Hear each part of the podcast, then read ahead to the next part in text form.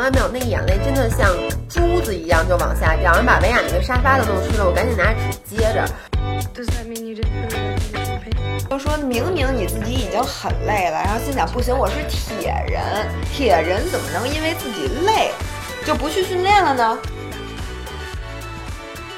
？Hello，大家好，欢迎回到 Figure Weekly Chat，现在是十七周，让我们与身体与自己更好的相处。我是维亚，我是 Giselle。今天呢，我们要谈一个话题，就是压力。其实我们本来想谈一个话题是那个，我想说说这个冬季的训练的，因为之前录过一期那个跑马和铁三，大家说对这种带点干货的还挺感兴趣的。但是刚才发生了一件事儿，让我们今天决定说说压力这个话题。对我现在其实还有点没缓过来，说实话还有点没缓过来。我刚刚经历了一件特别可怕的事儿。就是我经历了人生的第一次 panic attack，中文叫什么呀？不知道。嗯，他给大家形容一下。我给大家形容一下是这样的。呃，我刚才在维也家，我们俩录那个，你们应该已经看啊，你们周二会看到的那个视频。然后呢，这个稿子是维亚写的。然后一开始录的时候呢，我就老进入不了状态，我就不停的在 NG。然后我当时的感觉是我看到这个稿子，那些字都写在那儿，但我读不进脑子里面，就是感觉我得了阅读障碍。然后呢，我当时的头皮是完全发麻的，然后我脖梗子是硬的，我就完全脑子是一种懵的状态。然后因为前几段是维亚在录，他坐在我旁边，他说话的时候，你是不是觉得我声音特别远？我我觉得就是感觉我自己戴了一个降噪耳机。然后呢，就是嗡嗡嗡嗡，觉得声音很远。第一，第二是我听不懂你说什么，就是我的大脑无法去 process 你的这些话到底是什么意思。然后到了我说的时候呢，说实话，那个话都很短，而且那些道理其实我都懂，不是一些对于我来说是那种特别陌生的知识点。但我的语言就组织不起来，然后我就不停的说错，然后越说错我越着急，然后冲镜头喊。虽说我没有剪进去，但我可以给你们单独剪一期视频，让你们看看愤怒的某人。对，然后我当时我以为，因为我你们大家可能能听出来，我现在感冒了，我就以为是因为我感冒了，我就说，然后维雅就说你怎么了？说你要不要休息一下？我说我觉得现在感觉特别像吃了感冒药，就是你们知道有时候就吃完感冒药特别特别迟钝，对，特别迟钝，真的是我。说我现在还有点那种有点木的感觉。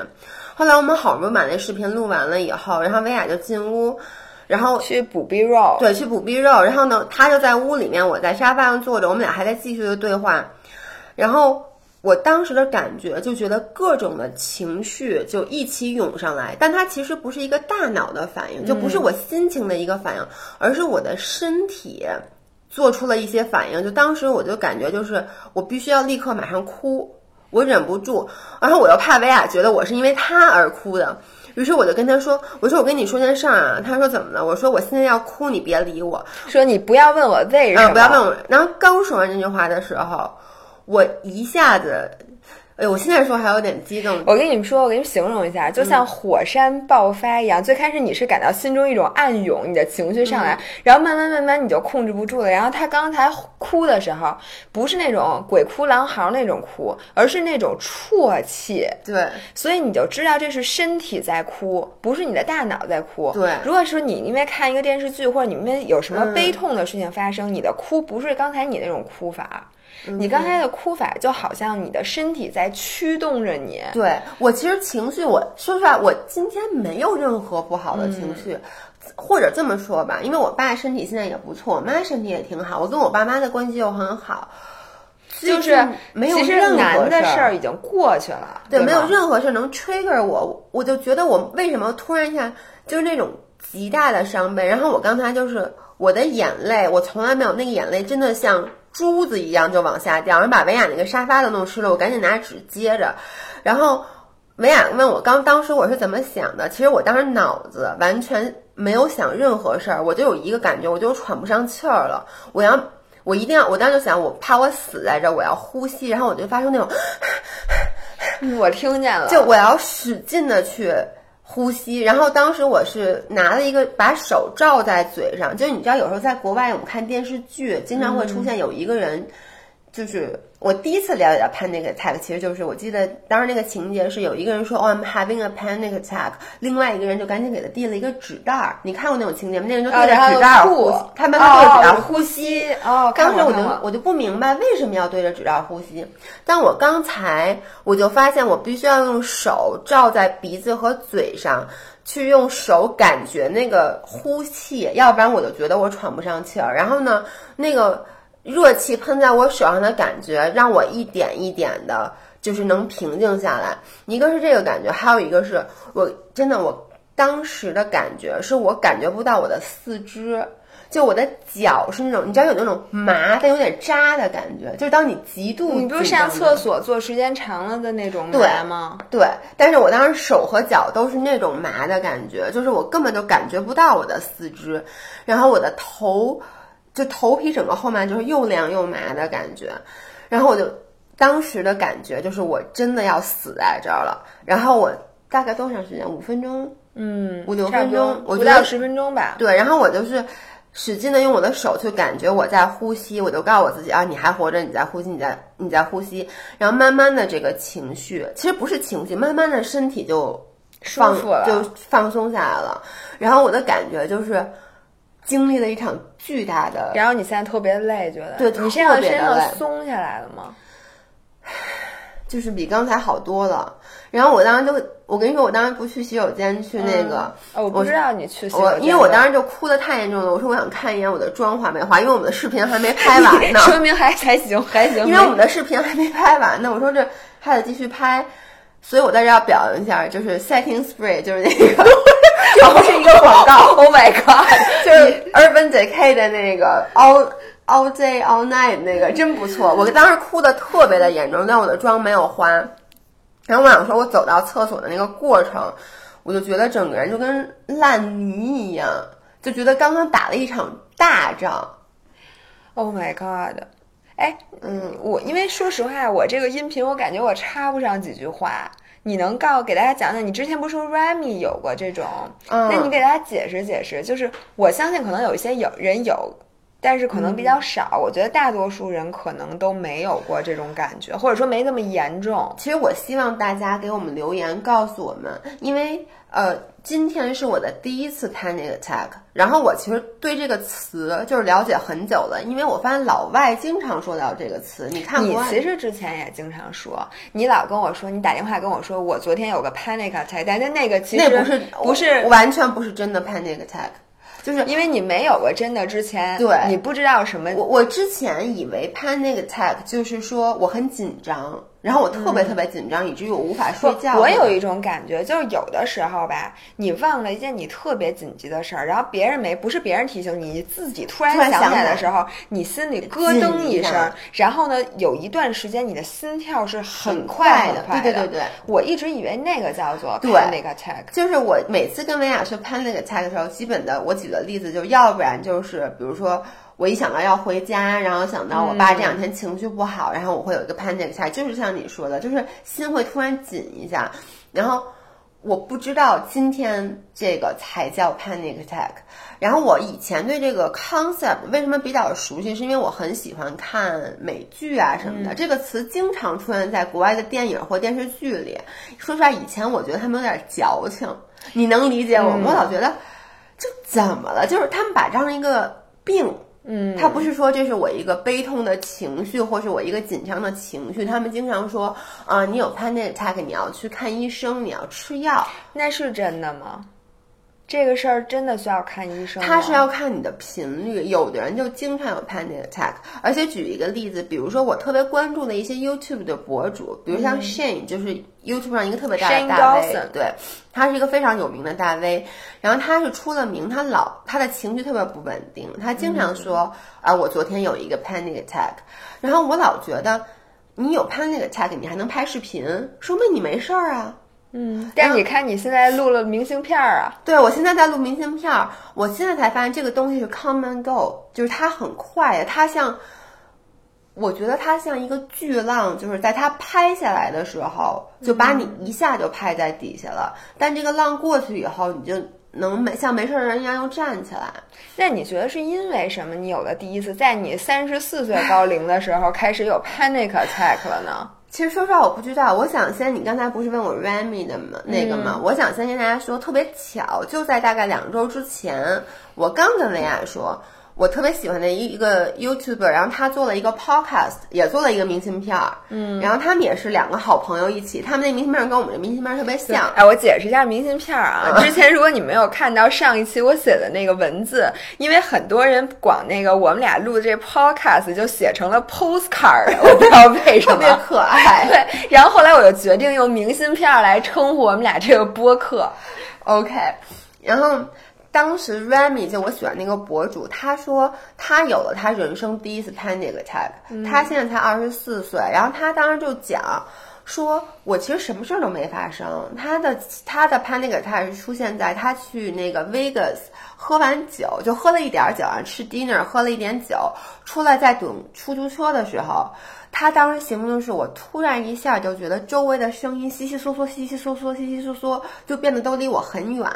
然后呢，我就整个心跳特别的快，然后我的心就像被人掏了一下似的。然后我整个人就，他说他就站在那儿，突然一下就需要弯下腰，把头埋在自己的腿里，就觉得无法呼吸。然后。她的男朋友就吓坏了，当时她以为是有人在她的酒里面给她下了药，嗯，对。但她后来其实送进医院，然后医生给她的诊断，包括后来这个 panic attack 能诊断出来吗？其实是这样，她当时送到医院的时候，她已经差不多过去了，然后医生就说你这可能是 panic attack，你这个等于他现在就查不出来，没有，除非你在 attack 当中，对，你要好了，我我认为应该是查不出来，我觉得查不出来，因为你不能说，但是我觉得这个东西你。经历了以后，你会立刻就知道这是一个 panic attack，跟之前的伤心不一样。因为我这是人生第一次，不是因为情绪引起的身体无法控制的刚才的那些举动。嗯，然后当时他那个说完了以后，我还给维亚讲，我说，我说你看 panic attack 其实还挺严重的一件事儿，没想到我刚刚自己就也经历了第一次。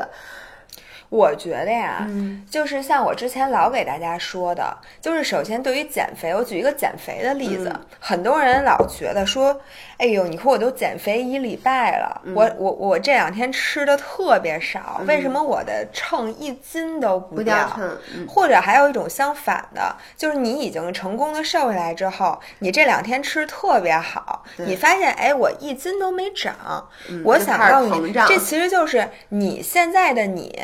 你的体重是前一段，比如前一个月你状态的加总，而不是前两天的加总。就人体的反应其实没有那么快。我觉得这就跟压力一样，嗯，就是你不是说我今天压力特别大，我今天就有可能有 panic attack，或者说你今天的 panic attack 一定是因为这两天的什么事儿，真的不一定，而是你前段时间总体来讲的一个加总。对，因为刚才我那样以后，维亚也不敢。他都不敢，我都不知道该怎么办。他在屋里，他也不敢出来。然后，因为我如果是我哭，我不希望有任何人过来问我：“哎，你怎么了？你哭什么呀？什么的？”我觉得就让你让我哭完，然后我如果想告诉你，我会告诉你；如果不想告诉你，或者说我就是一个生理的反应，我就就就不希望当时有人。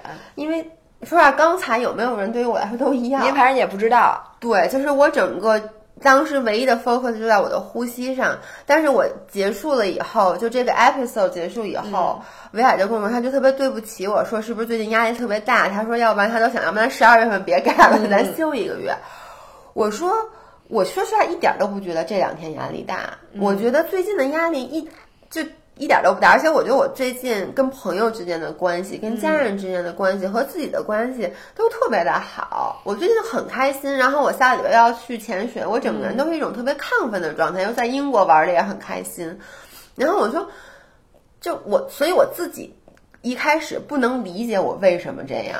这也就说，那个还有一件事儿，就不是你觉得你没有压力，你就真的没有压力。人的意识和潜意识，我觉得真的差的很大。这就让我又想到了一件特别平常的，就是训练，尤其是过度训练。嗯，很多时候你自己觉得我状态挺好的，我不累啊，我就照常练，而且就是还往死里练。但是，请你如果看你的心率，你就会发现，你同样的训练强强度很小的时候，你心率就是很高，嗯，而且你发现你晚上睡觉就是睡不好，老醒或者什么的，这就说明你真的就是在过度训练，你最近就是缺乏休息。但是你的大脑可能同时还还很亢奋，嗯，比如说你你可能想着，哎呦，我这个最近成绩好了，或者我最近看我举铁片举的比原来沉了，或者什么，你可能还沾沾自喜的。但是你有的时候真的不能把你的意识百分之百的相信。对，因为我觉得我们的身体分为两种，一种就是会能够主观去做动作的，就跟内括约肌和外括约肌一样，外括约肌是能够。主观做一些动作，内括约肌它其实完全是条件反射。就比如我们敲一下膝盖，膝盖会腿小腿会弹起来，这种条件反射是你不能被大脑控制的。所以我觉得，当你身体有压力的情况下，这些身体的器官也好，或者神经也好，已经感知到这个压力了。比如说你的心跳，对，比如说你的血压，对。但是呢，你可能外观，就比如说你的。整个身体的肌肉，嗯，的疲劳度，或者说你大脑的疲劳度，还不会立刻的就是反映出来。对，嗯，而且就是一个差，人有你看啊，你咱们有神经系统，嗯，同时有这个免疫系统，然后还有我们这个肠胃，整个这个消化系统，这三大系统。然后神经系统你不疲劳，你其实很多东西是可以直接去刺激它，让它神经系统保持兴奋，这样你就你自己的大脑觉得你不累。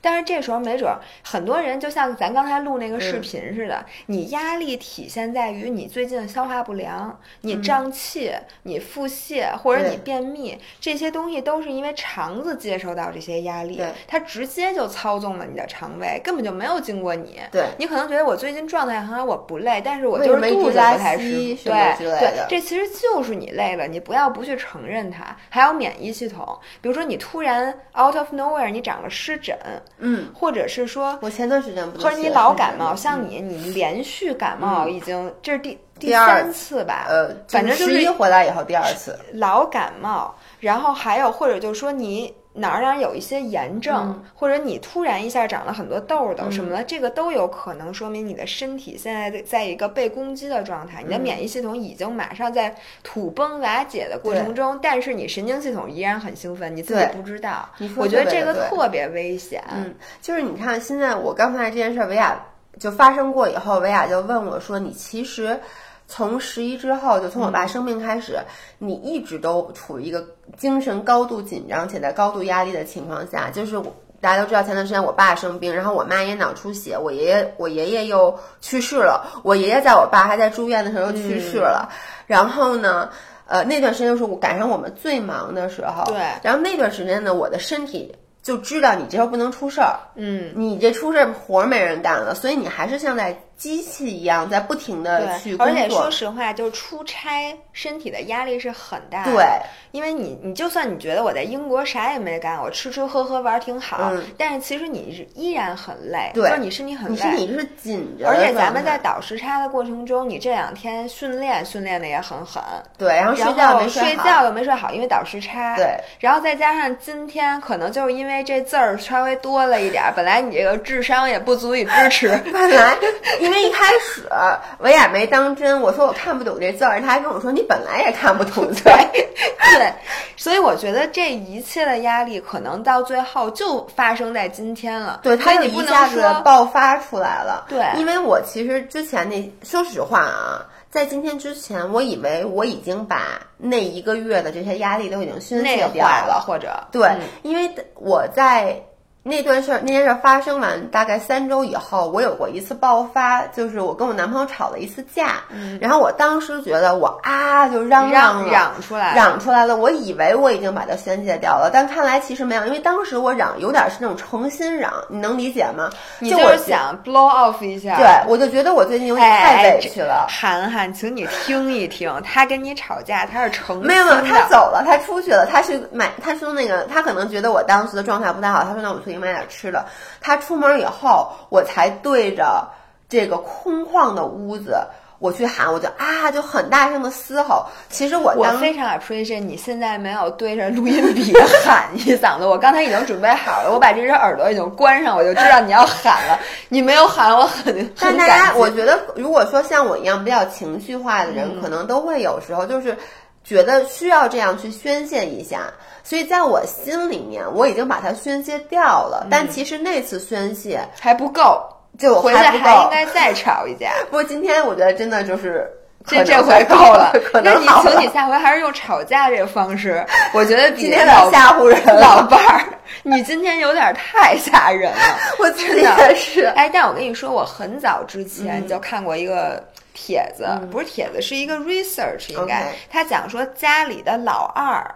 嗯患肠胃病的风险比老大和老三都高很多。嗯，然后他们就研究为什么，发现就是一般老二是家中那个最忍辱负重的人。就是他没有权利说，因为他既不是最长的，他没有过独生子女的时间，对，而且他也不是最最小小的那个对，所以他是最不受宠的一个，嗯大多数时候，所以他大多数的压力、他的情绪，他全部都放在心里，他就转化到了他的肠胃上。嗯我觉得很多，你看性格其实能看出来，比如像我这样的人，嗯就我没我做不到像你那样大喊。就是你就算给我机会说好，我现在给你一发泄的屋子，或者我给你发泄球，给你这个那个东西，你现在就在这屋随便折腾，你把你的所有情绪都宣泄出来。我的身体不具备这样的机制，所以我全都走了我的肠胃。就是比如说我在办原来做活动办最大活动之前，我就是拉稀拉到怀疑人生这就是一种无声的抗议。比如说我前一段时间我不是老拉稀吗？然后你不就一直问我你是不是什么东西过敏，嗯或者说你是到底吃什么？嗯你 keep 这个 food diary，我也 keep 了一段时间，嗯就是食物日记，发现我每天吃东西都一一样，样但就是有的时候突然一下就拉稀拉嗯好几天，有的时候吃同样东西我就好了。然后后来我就总结出来，我拉稀那些日子一定是因为我之前一段时间压力大。嗯我觉得我这样其实还不如你这样。当然了，除了你的 panic attack 之外，嗯就其实我觉得。平常经常的哭一哭，吵一吵对，或者就说你能找一个，你哪怕看一个电影，你觉得自己哭对特别不好，你就看一电影。我有时候会刻意的去看一些悲伤的电影。这次在英国飞机上不是刚哭完对，吗？所以你知道吗？我觉得我最近的这个压力就一直攒着，但他每一次他找到一个小的疏泄口的时候，我都立刻把它关上了。因为我那天跟维亚，可能上一次咱们音频讨论过这件事儿，就我们飞机回来的路上，我看了一个电影，那个电影维亚都莫名其妙，我为什么会哭？是吗？那个电影是《The Art of Racing in the Rain》，大家嗯如果看过，这这叫什么？在雨中开赛车的 的艺术，我不知道这中文 不要那瞎电影，反正就是这个意思吧。我觉得那个电影，因为我看过那本书，嗯写的是挺有哲理的，但是那本那个电影真的就是一个非常肥皂剧的电影，我觉得没有任何感人的点。对，它是它，但它是狗狗的一个，电影，是关于一个狗的，但是狗也不惨，那人也不惨，谁都不惨，反正那电影。领导死了。嗯，但是我我说出来那电影的确就是说不是一个很悲伤的电影、u t 我在飞机上看这个电影的时候，我的哭就是那种失声痛哭。但是呢，因为毕竟在飞机上，你也不能 像我刚才那样哇哇的哭，所以我当时因为你知道我们回来是晚上的航班，所以那个天就是它是关着灯的，然后我就拿那个毯子就把整个嘴都捂着那种，就是那种发那种。我觉得你旁边的人真惨。我旁边没坐人，我在旁边才坐了一个人，哦所以中间有一个空白，要不然的话我都不知道我该怎么办。但你知道那种憋着眼泪的感觉，它会直接冲到你的脑门上。你知道我说吗？就你想哭你不敢哭，它会冲到你的那个，就是两眼中间那个眉心处就很酸。反正下了飞机我就跟维亚说，他就说这有什么好哭的呀？我就想，其实当时我就是身体在找一个发泄口，但是我就生生的把它压下去了。啊，我嗯觉得这个其实是非常不 healthy 的。对，其实你在需要哭的时候是我有一次特别想哭，就是在一件特别搞笑的时候，所以我后来就没哭。我现在觉得我当时应该哭，就是有一次我们开髋。你知道吗？上瑜伽课两种开髋，就是我练艾扬格，它是束脚式。大家如果知道的话，就把脚心对在一起，然后把你的脚跟靠近你的会阴，然后把两个膝盖向外展。然后做这个动作的时候呢就有小伙伴开始帮我，就帮我把大腿外旋往地上摁，然后还有一个人拿着我的手让我往前趴，嗯就这个动作。嗯当时我跟你说，我就我没有你刚才那么夸张，但是我刚我觉得我能自己哭一个小时。后来那个老师跟我说说，我不知道这有点悬啊，大家可信可不信，但是我挺相信的。开髋是一个疏泄情绪嗯，对就说说女生的情绪堆在两个部位，一个是你的胸腔，一个是你的髋部。所以说，就是如果你经常情绪不好，你你把好多好多的那个情绪都压抑在自己心里，没有发泄出来，你就很容易第一髋不开，然后第二个是你胸不开。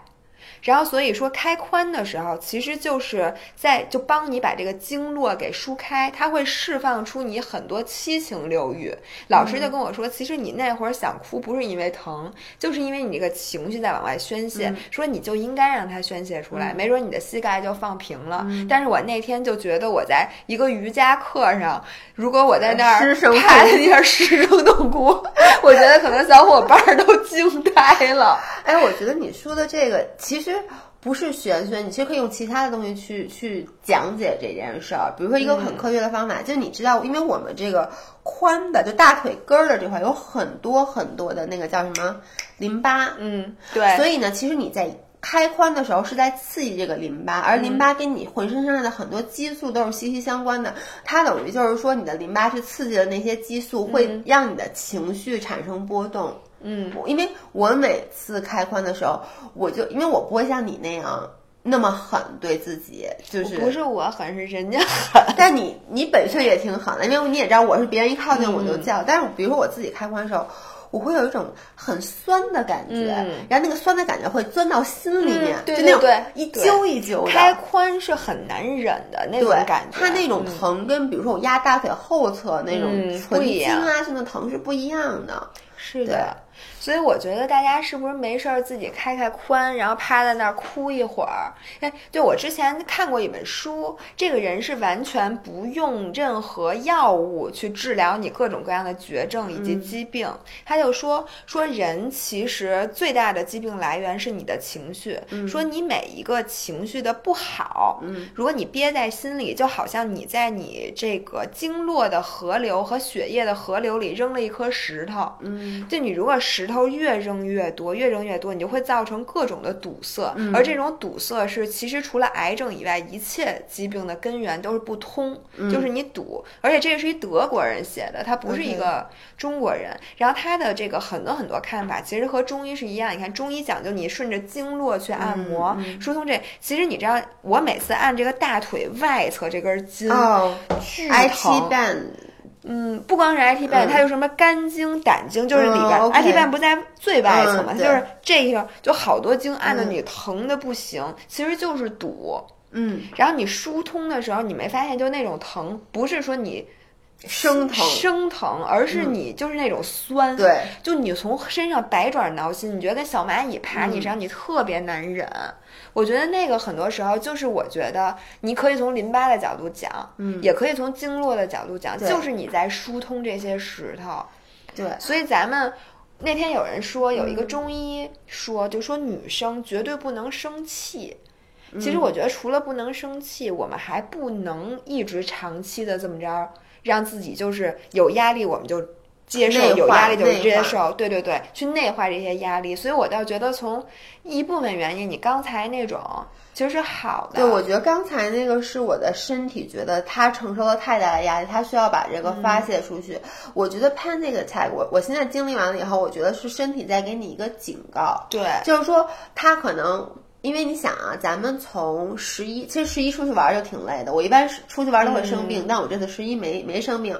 然后回来以后就开始马不停蹄的就开始工作，因为我们俩现在每周的说实话工作强度挺大的，而且自己做事儿不光是累身体，它会累心。对就我的脑子无时无刻不在转。就比如说我昨天晚上躺在那儿，我睡不着，我的脑子开始想，哎，抖音拍什么，这个拍什么，那个拍什么，就是你你的脑子其实没有一没有休息的时候，但是你自己又不觉得，为什么呢？因为当你像上了发条一样，在在一直动着的时候，你会觉得啊，我现在很 productive，嗯，我的效率好高，这是一件好事儿，所以你就不知道停下来去内观一下，说你自己身体受得了受不了，所以。就这些种种很小的东西，它堆积在一起，你觉得没事儿，让你的身体像我刚才说的，你的一些条件反射这样的系统，它接受到了这个信息，它想提醒你，你没听到最后，他就说不行，我一定要像刚才就是条件反射，就是我刚才的哭，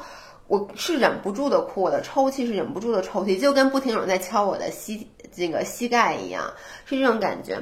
所以我其实想问一下大家，就是你们会不会有这样的情况？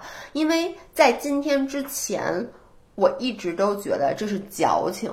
嗯，你都觉得这是矫情，因为我能理解，就是说你压力大，然后你想嚷嚷，但是经常有人把 panic attack 形容成一种像我刚才说的那种无法自控，觉得自己要死了。因为大家都会觉得每次描述都会说，我觉得我要死了，I thought I was going to die。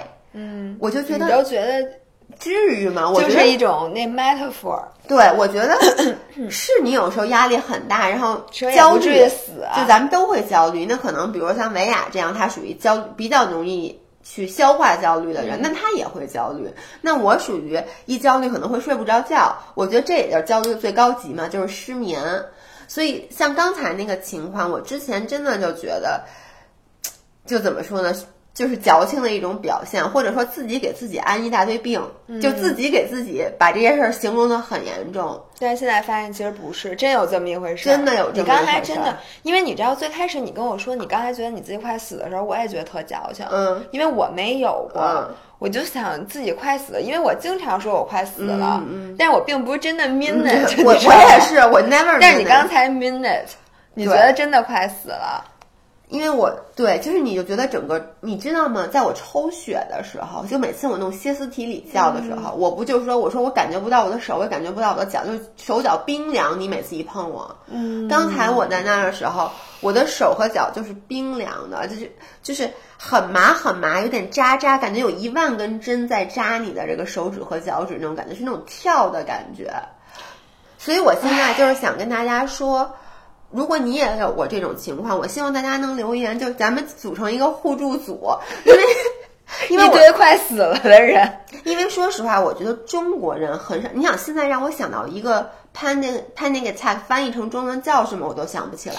我刚才想说恐怖袭击，因为你知道一个恐惧袭击，但是就是直译就是这个，但是我所以就是我觉得真的是不是中国人很少互相会谈起这件事儿。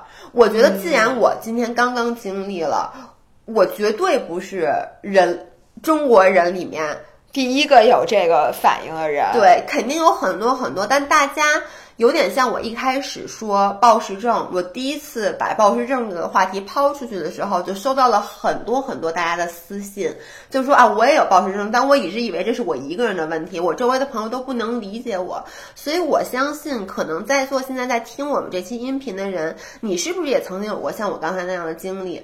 但是也是不是你周围的人没有经历过这件事儿，或者不是像美雅那样，她就在。现场看着我经历的这件事儿，所以你跟别人在解释这件事儿的时候，他们不能 get it。嗯说到压力，就是除了会引起 panic attack 一样，昨天发生了一件事儿，让我特别震惊。就是高以翔猝死了，然后我就被朋友圈刷屏了，嗯而且刷屏的不光是在说高以翔，而是最近猝死的人好像有点多。什么网易的什么员工对什么的，对对我觉得互联网员工猝死这件事儿，我估计过两天就上不了这种新闻了。我觉得因为大家已经觉得，我觉得我男朋友就快猝死了，说你能不能说点好？不是，就是因为他其实压力就很大，他属于像你一样的人，就是他能够很内化很多压力，但是呢，他每天睡只能睡四到五个小时，然后一周要出差换三四个地方，其实这些事儿。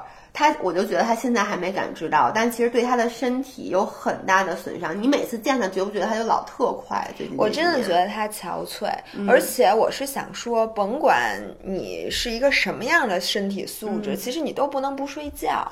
对睡觉远远比一切事儿都重要。对，就算你说你吃的最近很不健康，你每天都吃反式脂肪，我觉得这都可以，你的身体是可以 process 的。嗯对，而且它不会立刻就是对但是如果你不睡觉，嗯那我觉得这这真的是在慢性自杀。对我其实这件事儿没有在音频节目里跟大家说，我好像没有在任何平台跟大家分享过。就是高以翔那事儿出了以后，呃，其实我周围就是我真我 sorry 三，我这是几分钟？我看一眼，对不起，我照一下。我觉得这块我没说好。就其实高以翔这件事出了以后，我当时第一反应，你知道我想说什么吗？是死在我怀里的那个拳击课的同学。你还记得这件事吗？那个同学死在你怀里吗？就是当时我拖着他的头，对他其实从这个救护车接走的时候已经脑死亡了，所以我觉得他就算死在我的怀里了。这件事我接下来要给大家讲，他可能有点 triggering，然后大家 做一点心理准备。是这样的，我在刚开始学习柔术的时候呢，然后我们馆里有一个练拳的男生。他的年纪就是三十五六，其实是正值壮年男生，而且他属于那种经常上课，就是那种练的还挺好的人。然后他平时也非常的 active，大家就绝对不会觉得像这样一个年纪的人会猝死。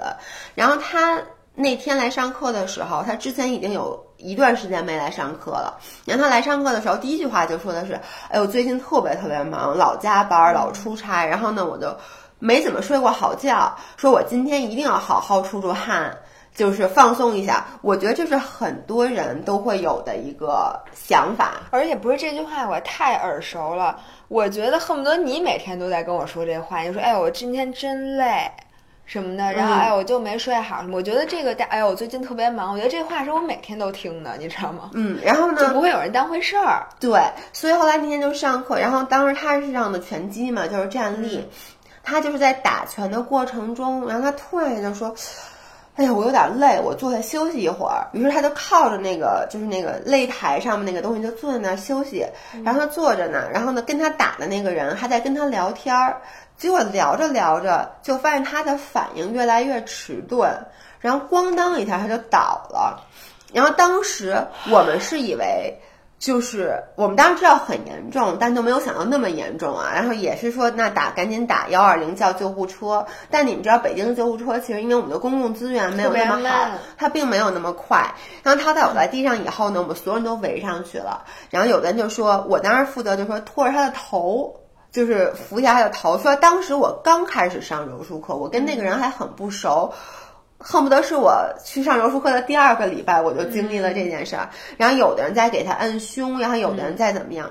然后他一开始只是躺在那儿，然后他的脸就从就是正常的颜色变成了惨白，然后变成了紫色，然后他的嘴就开始往外吐白沫。当时我整个人都，我第一次我觉得我离死亡这么近，因为虽然说家里也有老人去世，但其实你是有心理准备的，而且是在医院。那那个场景真的太可怕了。然后在现场，其实有一个人，我们那有一个老师是学过 CPR 的心脏复苏，但是你知道，你学过和你现场用，嗯，是两码事。而且你们那儿竟然没有 AED，当时没有，就没有那个除颤的那个电的那个东西是吗？对。那我觉得这个其实是特别对，这个一个是要有，但是说实话，就算当时有，你也未必会有人用。不不，那上面非常明白，你打开就会用，只有两个钮一贴上，然后马上就可以。对，我觉得真的，当时他们那个老师，首先我觉得第一个应该去学一下 AED，然后再买一个 AED。反正当时那个老师就不停的在给他做那个胸压，然后我就觉得。就是没有好转，所以我记得当时特别清楚，我就赶紧拿手机，我就给我的高中同学是协和医院的医生打电话，但是他没接，于是我就只好给我们减脂营的那个营养师，就是他也是协和医院的医生，但你知道吗？他当时刚生完孩子第三天，当时已经很晚了，十一点了，我其实特别不好意思，然后是打通了那个视频电话，然后西西在那头，嗯就是。远程指挥这边再去摁胸，他就说一定要使劲，不要给他做呼吸了。那个时候，因为我们还是没摁几下，再做一下呼吸。但是救护车到的时候，当时西西一直说摸他脉搏，摸他脉搏，然后我我能感觉到他的生命在我手里面就一点一点流逝了。因为真的最后那个颜色是那种深紫色，我从来没有见过一个人的脸是那个颜色。然后后来他就接走了，以后后来他那么年轻，他们家完全没有任何心脏病史，他是心脏病，嗯，所以你就说这件事有多可怕。然后自从那以后，当天晚上我就给维亚打电话，然后但是我还给那个史阿姨和珊珊，就是我们我们健身房的另外几个两个股东打电话，我就说以后再有同学上课的时候说，哎我我太累了，这动作我实在做不了。以前我们老喜欢鼓励人家，就是做不了说，哎，你做使劲做没问题，因为当时我们总是觉得你的身体其实抗压能力很强，或者说我们身体的潜力远比我们以为的要强，然后我们就会鼓励大家去做一些可能有点超出他能力范围的动作。当然了，lucky for us，我们。没有出过事儿，而且坦白讲，以前我们自己也是那种已经很累了，但是还是会不停的去 push 自己，也是 lucky for us，我们也没有出事儿。那天以后我就说，以后再有这种情况，我们就是要让他休息，因为那个人不是你，你不知道他的身体是什么样，他可能之前连续出差一周，一直都没有好好睡觉，这个时候可能你再让他连续做三个 burpee，可能就会引起一些心脏上的问题。我这里面我就想说，我之前刚做这行业，前一年我拍的视频都是在告诉你们。你们练的不够，对，你们就是没好好练，对，或者说你们现在没有资格 cheat day，对，你们就是应该健康的饮食，你就是应该少吃一点，要不然你为什么不瘦或者什么的？后来后两年，我现在发现了，我们成长。首先第一个，我发现我们的粉丝都比咱俩对自己要求还严格。如果你去看看咱们那些，比如说就咱就说跑步群里面，大家的那个打卡，大家逼自己的那个份儿，我觉得我们俩真的是都称不上是健身博主，或者说什么什么 fitness 的博主。我们俩这跟大家差远，我我发现现在反而需要我们进行反向的疏导，就是大家。我发现更常见的情况是，大家都很要强，对，也不知道现在现代有一种什么样的怪圈儿，就是大家都玩了命的虐自己，对，就是吃也不敢吃，然后练的时候真的一个赛一个玩命，然后都不休息，这是一种恶性循环的这种，所以我们反倒开始跟大家说。你何必呢？对你吃两口吧。然后我现在老跟人说，我说你挣房子挣地啊，你这么，而且我想跟大家说，如果你没有就是嗯过太关注马拉松圈的新闻，其实每一次的大的马拉松其实都会死人，这次就死了，上海也死人了，大家可能很多人就没没有关注，基本上每一次甭管是马拉松比赛还是铁三比赛，可能都会有人。不说死吧，反正也差不多。就这个急救车，感觉一定是能用上的。然后它是为什么呢？就是因为现代人，咱们也不知道怎么着，他怎么了？咱们这些人，就那他猝死，他一定是因为，比如说我们，因为本来我就觉得进行这些运动的人，真的就不是一般人。你想啊，你这些人都不是职业运动员，身体都是很好的，其实你都不是职业运动员，你又要工作，你恨不得。而且干这行的很多人是精英，就是要比铁三、要比马拉松都是精英。他就觉得，那我在生活的各方面都要出色。对，OK，那我工作一定要是最出色的。我每天要工作十几个小时，但是你看。我厉害吧？我这么努工作努力，我下班我还去健身呢，或者我早上起来，我早起来小时，我四点就起。哇塞，咱们群里真的是有人每天四点起。我四点起我就健身，我健到六点多，你看我不耽误吧？嗯，那不行，周末还得陪家人去玩呢，对吧？这我不能落下，我哪个我都不能输。对，然后最后就说明明你自己已经很累了，然后心想不行，我是铁人，铁人怎么能因为自己累？就不去训练了呢？对，就觉得这是 loser，你知道吗？对，不行，我得练。借口。然后累，你看我跑一会儿我不累了，对吧？然后死了，比赛的时候死了，他肯定也是因为本来我已经很累了，我慢慢跑应该没事儿。就是他在身体给他发出第一个警告信号的时候，其实你为什么我们有时候会觉得，就比如说特别累的时候，你去训练，你会发出虚汗。对，觉得特别没劲儿，心率特别高。对你心率特别高，其实这是你的身体在告诉你，你要赶紧歇了吧。有的时候你就不，就是觉得我要 push through，有一个词，就是我要把它好像这挺过去就没事儿了。坦白讲，大部分时候你可能就挺过去了，你的身体就说 OK，那你实在不听，我的，那算了吧？但是。我们不能避免的是，很多时候你可能就挺不过去。对我们这个，因为这个风险导致的后果太严重，你可能真的连命都没了。所以咱们。为什么要挺？从另一个角度说，就是之前大家谢谢大家告诉我，那叫超量补偿，就 super compensation。其实我们的训练真的没有一个训练是越多越好的，除非你就是为了锻炼自己的意志品质。你练一定是因为，要不然你想减肥，要么你想增肌，要么你想提高运动表现。这三种目的绝对不是越越多越好。对，有的时候你。少练点，你今天休息，你反而会得到更好的效果。对，所以呢，你如果大家知道这个，那你再想想，你之前为什么要那么苛刻的对自己？我觉得像你看咱们群里面很多嗯就是，比如像我现在重感冒，说实话，我今天早上还是去了健身房，但是你啊，我刚才为什么一直看你？我就觉得你这方面做的就不好。但是我有进步，我必须得说，我真的以前是一个我发烧三十八度我还要去健身房的人，我我就觉得我只要有一天没走进健身房，我就变胖了。现在呢，我如果病得很严重，你不得不承认，之前就我有几几天病得很严重的时候，我就不去了。是是是我今天这感冒是我早上起来刚开始感，我说我出门之前都没觉得自己特严重，我是在健身房打了几个喷嚏才突然觉得哎。有点在健身房冻着了，对，今天健身房挺冷的，但是呢，你看我今天就没有特别，因为每次都是你拽着我走，今天你没发现吗？那是因为我告诉你必须要走，而且我今天其实早早的就结束了，我到最后就开始拉伸什么的，要服老。就要服老。其实我想跟大家说的是，你要服弱。就是说，你要能够承认自己有时候是不行其的。实你是要尊重你的身体，你不能老就是你觉得你是你是你身体的老板。就是你，你老给人下命令，你必须这样，因为我是一个什么什么什么样的人，我不能允许我的身体给我拖后腿。嗯这种想法是完全错误的。就跟咱们最开始，我就不说我拍咱们视频被封，嗯，就之前咱们非得要求这土地已经很贫瘠了，你非得要求，你觉得人定胜天，嗯，你觉得甭管天气是什么样的，甭管这土地是什么样的，我们就要种出这么多庄稼。嗯我觉得这是最愚蠢的错误。对。所以咱嗯们、咱们跟身体的关系绝对不能是那样。其实，我跟你说，有的时候你就强迫自己的身体完全不接收，就是他给你发的信号，你都视而不见。其实危险很大。我之前看过一本书，就是叫那个，就是爬喜马拉雅山的那个。嗯嗯之前还有个电视叫《Into the Thin Air》，我不知道中文叫什么。然后他就讲那个，那是一九九六年的一场事故，就那次爬喜马拉雅那个团，就那个 team 里面一半以上的人都死了，但其实那个是一个幸存者的人写下来的。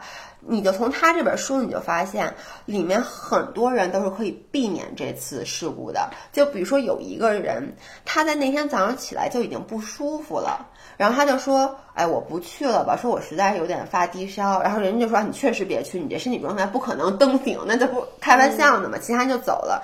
但你知道爬喜马拉雅是这样，你不是到那儿就爬，你得现在你得等着。一般都得花至少三个月。首先，你之前需要花一年的时间，就给你跑马，不是跑马，那个铁人三项似的。你要训练自己各种的嗯能力，攀爬的能力，然后你的耐力、你的爆发力，以及你的心脏的那个供血能力。你可能练一年以后，你才能去那个地方底下，然后呢，再开始一个 base 一个 base 的往上爬。就因为喜马拉雅不是一下登顶，它爬到一定高度，你需要先在那个 base 那块儿。住一周，有的时候甚至是住一个月，让你的身体适应这个海拔，你再往上走。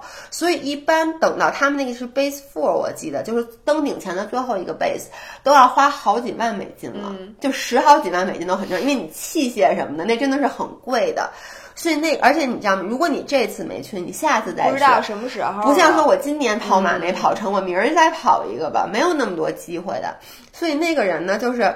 就你知道那天都爬到就往上爬了大概一个小时了，突然就发现后面有一个人影爬，说啊你们等等我，然后就那个人最后还是觉得我不管了，说我好不容易来一次，我一定要爬。我特别理解他，我能说，如果我是他，我也去了，就是因为这东西是太，我就想到我去年我为什么伤了，嗯。不就是因为我明明已经很不舒服了，但是我想我我都练这么长时间了，我不能不参加比赛，那我只要参加比赛，我就得接着练，嗯。然后那你就再练吧，你就觉得你的身体肯定能缓过来，对。最后他就最后就是没缓过来。但是如果那天我去参加了比赛，你说那不就是跟他爬喜马拉雅一样吗？就你明知自己不行，你还是去了，这就是不知道为什么。对，就是因为你觉得我其实很多时候是沉没成本，就那个、嗯你觉得我已经付出了这么多，但你有没有想清楚这些是沉没成本？嗯，但你还是要说，因为我已经付出了，所以我要继续做。所以那个人最后就死了，因为因为他生病的情况下，他会 make 很多错误的决定，对，就导致他最后死了。然后他当然描述的就是那几个人怎么死的啊，都是这样，就是每一个人其实之前都有机会。嗯，就是有的人，比如在爬到一半的时候，就发现这个天气已经很不好了，嗯然后呢，就说那就下来吧，但就说我们要下去。我们就得回家了，我们没有就下一个登顶日，不知道是什么时候，就继续往上爬。结果最后那次是就是死亡率最高的一次历史。而且你发现了吗？就是群体无意识。嗯，如果任意就是如果人少一点儿，嗯可能他们就都走了。然后大家在一起的时候，总是会做出最错误的就大家可能会说，哎，走吧，只要有一个人走，而且。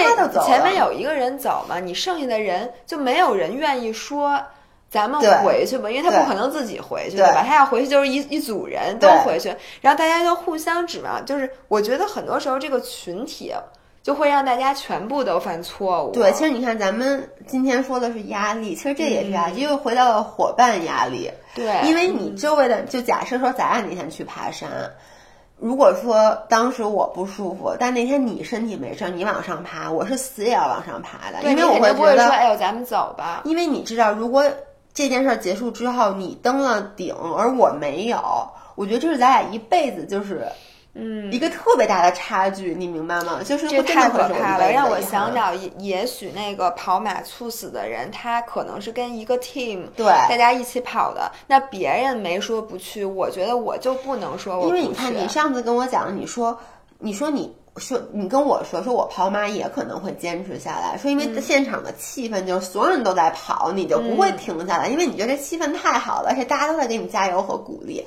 但有的时候，你的身体就是觉得，哎呀，我好难受啊！但因为大家都在跑，那我就继续。所以我觉得说到底啊、就是人其实要对自己真的是有一个数的。有的人呢，说实话正好相反，他对自己太好了，就是，不敢承担任何就是他觉得也不行就我完了就哎呦不行不行，我这儿腿太疼了，我怎么怎么怎么不行。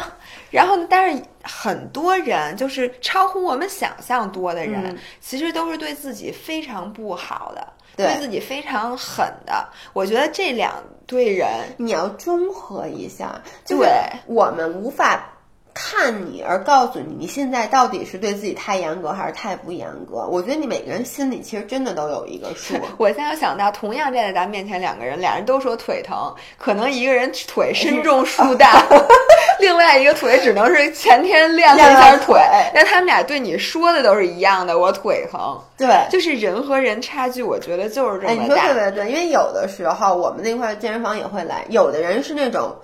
就像我刚才说的，像像那个大不是，有的人是像那个大哥一样，就已经好几天没睡觉了，就真的不该练，但还非要去练。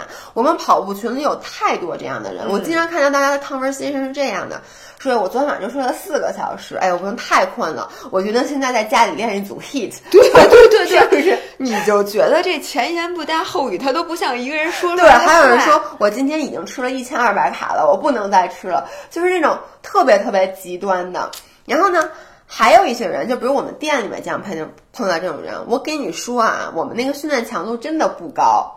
然后呢，你可能之后会练完了，歇一礼拜。真的一个礼拜以后你都见不到这个人了，就觉得啊我太疼了，什么我车都开不了了，就那种疼其实是你身体需要去消化的吧，你不行。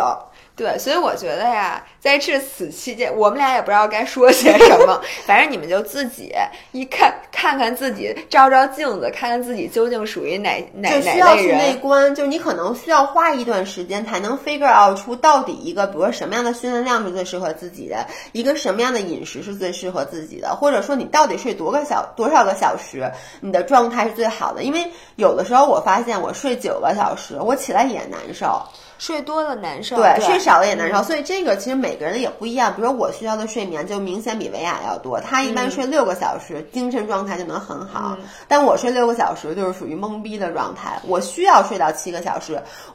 以上，我不能说跟他比，因为他睡觉时间少，那我也要睡觉时间少。那个教大家一个方法，如果你想看你最近是不是压力特别嗯大，身体特别疲劳，你可以早上起来刚起床的时候量一下你的心率和血压。嗯，如果它比你正常的有的那个静息心率高很多，或者说就比如你早上起来一看表一百四了，你的嗯心跳。或者说你一百六了，然后你一看血压，就因为血压大家差很远嘛，就是说已经高了，那就说明你真的需要休息。我觉得休息在所有的训练里面，在你所有的人的人生里面，真的是最重要的。对，因为昨天高以翔死了以后，我看很多人就说说他其实有很多机会可以休息，因为他其实也不缺钱，但他非要就是因为综艺节目是很累人的。你知道让我想起一件事儿来，就是你最爱的那个四字弟弟，嗯。他在去年的那个是叫《中国有街舞》吗？那叫什么？那个好那个节目里面，他在海选的过程中。一直在发高烧，四十度的高烧，我记得特别清楚，因为那个主持人就一直说啊，感谢说那个说易烊说千玺最近一直在发高烧，但还坚持工作。你知道他们拍摄的时候不是说一天拍八个小时，因为他们棚定下来了以后就二十四小时连时连轴转的，然后他就发着四十度的高烧一直在工作，工作了好几天，然后说好好几次就是。几乎晕厥，然后就不停的在吃大量的退烧药，让自己保持在那个状态。我觉得支持他年轻，这要搁我，我真的可能就死了。对，我觉得说实话，我想说两点 take away。第一个就是人家艺人挣多少钱都是应该的。俩老东西，我们俩就拍过一丰田的广告。Oh my god！其实没拍多长时间，就一天，二十四个小时，两天。啊，对，两天，对，拍了两天，然后从早拍到晚，大冬天的，然后我们在室外，一会儿又跑步吧，一会儿开车门，一会儿关车门。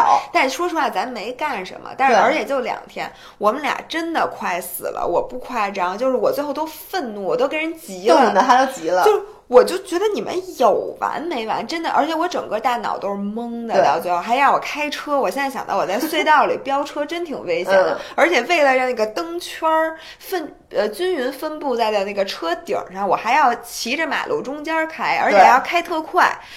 我然后后来我当时回家之后，我整个人真的都不好了。我老公就觉得我都脱相了，累的就那两天。对，我就跟他说：“我说艺人。”赚多少钱？你不要去说你这个破戏子，你凭什么赚那么多钱？你自己去试试。很大的。而且你看高以翔参加那综艺节目。我就是每天做一百多个 hit，我觉得，你看就爬高走低，一会儿跳水，一会儿爬绳子，那哪是一般人干的事儿？哎，你咱们还差点要去参加那种，你记不记？之前有人说想咱们参加什么像什么女子力，然后就说什么，然后我当时就问这个节目是干嘛？他说就是你们就不停闯关。哎，你说咱俩蹦个破床，开个卡丁车，你就成那样了，老伴儿。你就想咱俩要是现在这个年纪，咱俩不停的去闯关。我记得那个闯关叫什么？爬那个什么，然后。跳到泥水里面，然后再游出来。就咱说实话，大家备受娱乐的那些我们看的电视的综艺节目，你们现在仔细想想，那些艺人真的挺苦的。就经常那个水特冷，我们应该像保护动物权益一样保护一下艺人，然后停止在宣传像四字弟弟发高烧坚持录音，这不是一件好事。真的是，他们是一种。希望大家去认可他的敬业，因为当时一直说的是他很敬业，他发这么高的烧还为就为了他当时说的是为了不拖累整个这个剧组，他一直在坚持工作。当时我就说这是一件好事吗？这是对自己的身体完全不负责。我觉得有的时候敬业这个行为就是不尊重生命。对，我觉得生命比业更需要尊重，真的是。OK，OK，今天跟大家感慨了这么多，其实就是由这个高以翔猝死这件事引发，又刚才我又 almost 猝死，其实没没没没没没有，但是其实就是想跟大家说，总结一下，就是，呃，要内观，不要因为我们卡在生活的节奏里，然后就忘记了。自己就总是为别人在付出，而且我觉得咱们的听众真的最重要的两点：第一，不要过分苛刻的饮食；第二，不要过度训练。我觉得来自于一个健身博主的忠告。我觉得一半以上的人，我说这绝对没冤枉你们。你们有没有在你明知道自己不该练的情况下去练？轻则受伤，嗯，重则。可能真的就猝死了，所以提醒你们这些，甭管是小东西还是老东西，一定要提醒重视。其实也是给咱俩自己敲警钟，因为我们俩虽说说了一大堆大道理，我们俩不比任何人做得好。嗯，我们很多次受伤都是在过度训练的情况下。我说，哎，我行，我练完了，我今天给你们讲一个故事啊。维亚的腰是怎么伤的？他有一次硬拉的时候，过程中把就觉得嗯把腰给闪了闪了，然后他觉得很不舒服。